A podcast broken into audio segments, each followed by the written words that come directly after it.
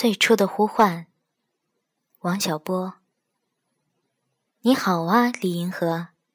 你走了以后，我每天都感到很闷，就像堂吉诃德一样，每天想念托波索的达西尼亚。请你千万不要以为我拿达西尼亚来打什么比方。我要是开你的玩笑，天理不容。我只是说我自己现在好像那一位害了相思病的愁容骑士。你记得塞万提斯是怎么描写那位老先生在黑山里吃苦吧？那你就知道我现在有多么可笑了。我现在已经养成了一种习惯。就是每三两天就要找你说几句不想对别人说的话，当然，还有更多的话没有说出口来。但是只要我把它带到了你的面前，我走开时自己就满意了，这些念头就不再折磨我了。这是很难理解的，对吧？把自己都把握不定的想法说给别人是折磨人，可是不说，我又非常闷。我想，我现在应该前进了。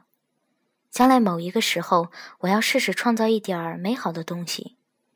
我要把所有的道路全试遍，直到你说“算了吧，王先生，你不成”为止。我自觉很有希望，因为认识了你，我太应该有一点儿长进了。我发觉我是一个坏小子。